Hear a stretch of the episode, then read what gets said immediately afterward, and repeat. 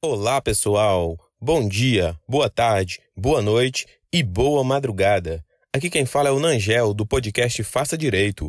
Sejam bem-vindos!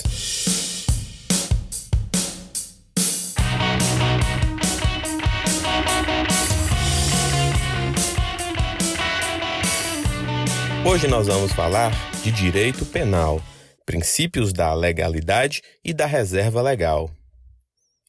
O princípio da legalidade constitui uma efetiva limitação ao poder punitivo estatal.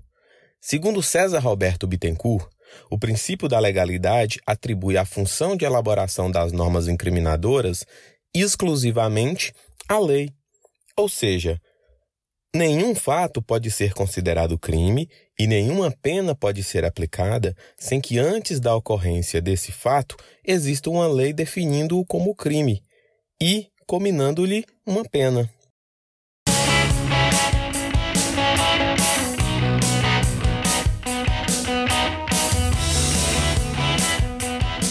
O princípio da reserva legal, por sua vez, significa que a regulação de determinadas matérias deve ocorrer necessariamente por meio de lei formal.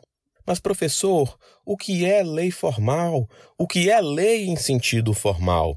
Lei em sentido formal, pessoal, é aquela elaborada de acordo com as previsões constitucionais. É aquela que foi elaborada respeitando o processo legislativo para sua criação. Professor, continua complicado. Um exige lei, a outra exige lei formal.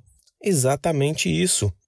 Olha a dica, pessoal. O princípio da legalidade importa em uma hierarquia, em uma superioridade da lei em relação a todo o Estado brasileiro e, consequentemente, também em relação ao direito penal.